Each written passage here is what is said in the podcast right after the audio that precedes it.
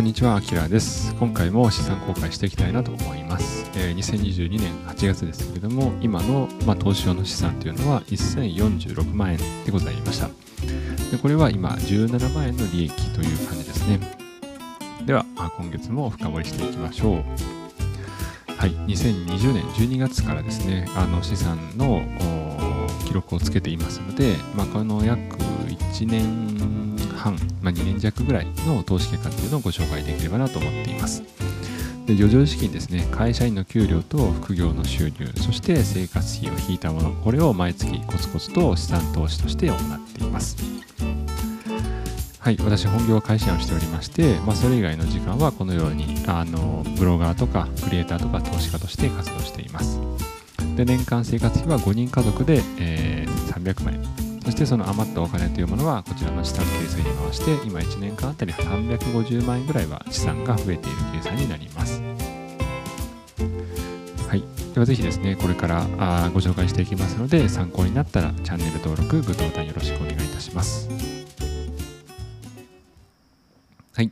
えー、とまず2022年8月の値動きをチェックしてみます。え、8月1日からですね、26日まで、え、金曜日までにしています。で、えー、これを見たところ、マナスダックがプラスの2.7%と、まあ少し上がりましたね。で、S&P500 が2.6%、そして VT、まあ全世界ですね。全世界的にはプラスの1.4%と増えています。で一方、ゴールドはマイナスの0.7%、そして AGG と TLT というこれ、米国の、まあ、国債ですね。こちらに関してはマイナス2%から3%ぐらい下がっています。そして、えー、暗号資産、ビットコインですけれども、8月はだいたいマイナス9.6%下がったという状況でした。はい。で、これに対して私の資産がどうなったかというと、まあ、各金融資産ごとの損益を出していますが、まあ、株式はプラスの4.1%ということで45.7万円になっています。で、金に関してはですね、プラスの19.8%、プラスの10.1万円ということです。で、国債に関してはマイナス2.1%とマイナス1.1万円ということであまり変わっていないです。で、暗号資産というものはマイナスの40%ですね。で、マイナス37.4万円になっています。で、コモディティいくつか持っていますけれども、こちらはプラスの12.0%、そして0.4万円資産が増えているという結果です。で、これを実際いくらなのかという割合で、えー、示したものですけども、私のポートフォリオっていうのは株式をメインにしていまして、資産を守りながら増やすというスタイルでやっています。で、今の資産全体は株式77.6%で81万円、812万円になっています。で、コモディティに関しては4万円の0.4%、金は5.1%の53万円、えー、国債は8.2%の85万円、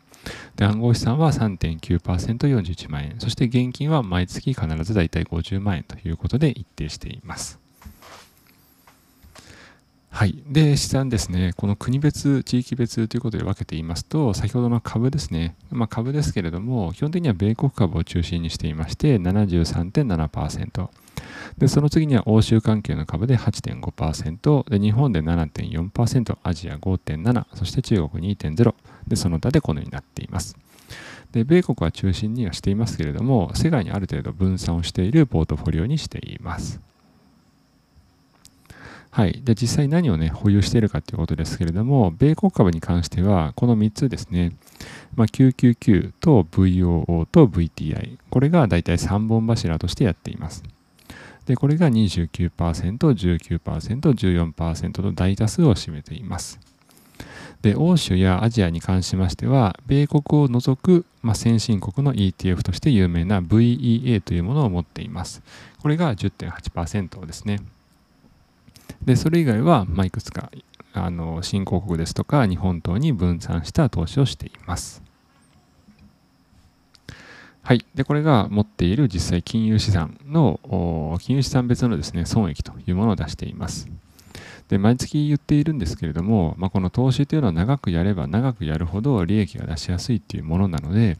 えー、約2年弱前に買ったこの日清外国株式インデックスファンドとこれ初めて買ったものですけどやはりこちらがものすごい利益でしてプラスの19万3276円ですね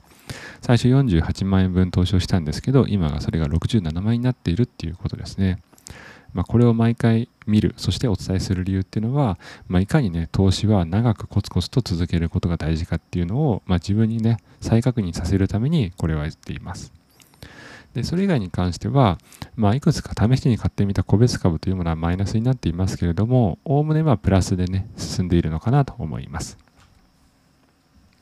で、これがあママと子供たちですね。まあ、これも大体そうなんですけど、コツコツやっている影響か、あこの2022年の8月、まあ、2022年は下げ相場ではありますけれども、まあ、それでもホームでね、ほとんどがプラスになっているという状況です。ま、もちろん円安の効果もあるので、それもね、含まれているんですけれども、まあ、それでもね、こうやってプラスになっているっていうのは嬉しいかなと思います。で、国債ですね。こちら国債はさっきお伝えした通り、ほとんども変わってないです。あの、1万円ぐらいしか損はしてないので、まあ、国債もともと安定資産と言われますけれども、まあ、本当にね、そんな感じかなと思います。はい。そしてコモディティですね。まあ、金とそれ以外のコモディティということで、まあ、今年はね、えー、っと、なんて言うんでしょう。米国株が下がっている反面、金がね、こういうふうに上がってきているので、まさに分散投資の恩恵を受けられているかなという感じです。なので、全くね、分散投資していないという方は、まあね、ぜひね、分散投資やるいいきっかけになっていると思います。今の2022年。なので、ほんのね、わずかなあの数パーセントでもいいと思いますんで、まあ、こういうふうに金とかを少し持ってみるのもいいかなと思います。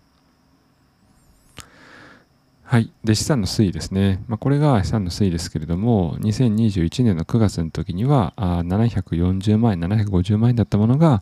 まあ、今約1年後にはこういうふうに1046万円という形で増えています。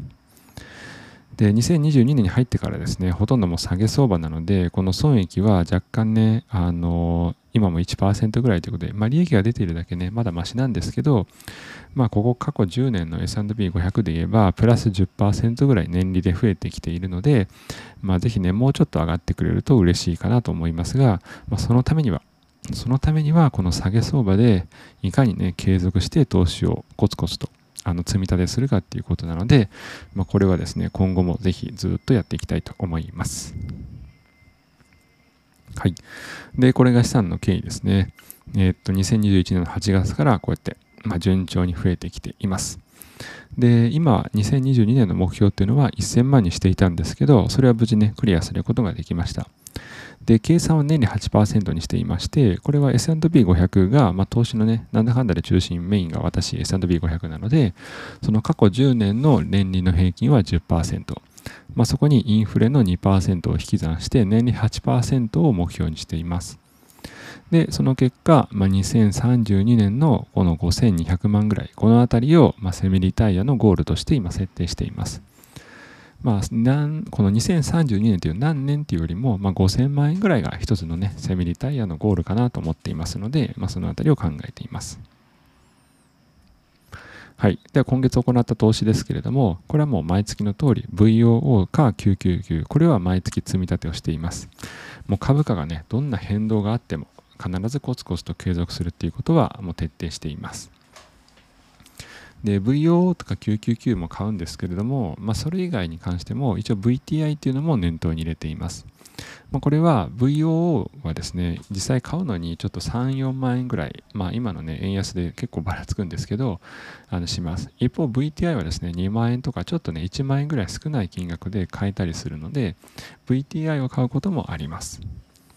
で、もし、えっ、ー、と、ある月ですね、株がかなり割高で、一方、暗号資産とかコモディティなどがかなりね、安い時にはそっちをね、買うこともあります。ただ大事なことはどんな状況であっても必ずコツコツ継続するっていうことを大事にしています。はい。で、今月の投資の2つ目としては、あの定期積み立ての暗号資産の定期積み立てを始めました。これはビットコインとイーサリアムを毎週ね、100円買うようにしています。あ、毎週1000円買うようにしています。で、メジャーなね、暗号資産2つということで、この2つを選んでいます。で価格変動が、まあ、ここ2022年になってかなり激しいので、もう毎週買い付けをするような設定にしました。ただメインはもちろん株でありまして、暗号資産はもうおまけ要素。毎週1000円ということですので、それをまあ2つ、ビットコインとイーサリアム。なので、大体約1万円弱ぐらいを入金することになります。で、定期積み立てで使っているのはビットフライヤーです。で、なんでビットフライヤーかっていうと、ビットフライヤーは、まあ、100円、1円ちょっと忘れましたけども、かなり少ない金額から、えーと、積み立てができるようになっておりまして、えーと、その理由からビットフライヤーを選んでいます。でもしね、ビットフライヤーで、えーと、積み立て投資始めたいという人は、概要欄にあの記事のね、リンク先を貼っておきますので、ぜひチェックしていただけると嬉しいです。はい。で、今月の投資として、まあ、ジュニア NISA。こちらもですね、せっかく枠があるので、まあ、今年いっぱいは、このジュニア NISA をしようかなと思っています。これはね、子供自身が投資を学ぶいい機会ですし、せっかくある制度なので、まあ、これをね、使っていきたいなと思っています。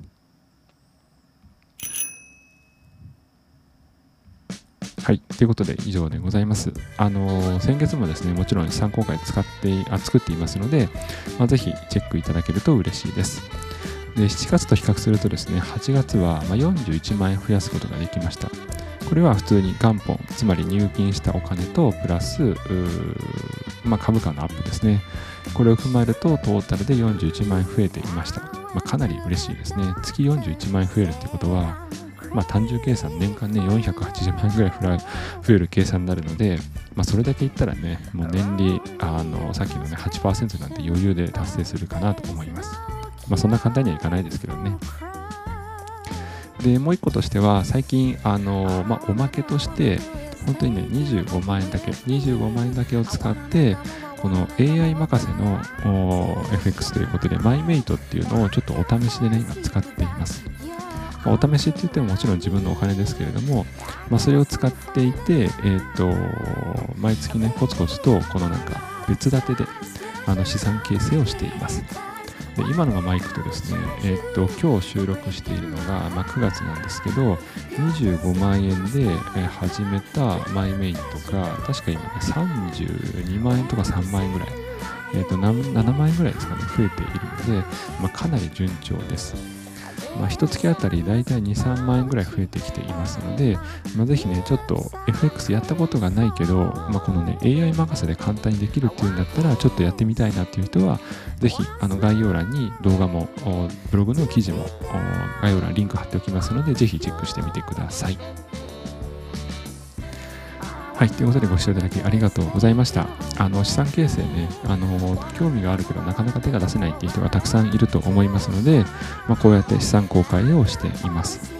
なので興味があればブログの方にですね資産形成の始め方等々の記事はたくさん載っていますし概要欄におすすめの記事は書いてありますのでぜひ、えー、動いてみてください。まあ、結局動かないとね何も始まらないっていうのは自分が身をもって経験したことなので、まあ、ぜひ参考になれば嬉しいです。今日もご視聴いただいてありがとうございました。良い一日を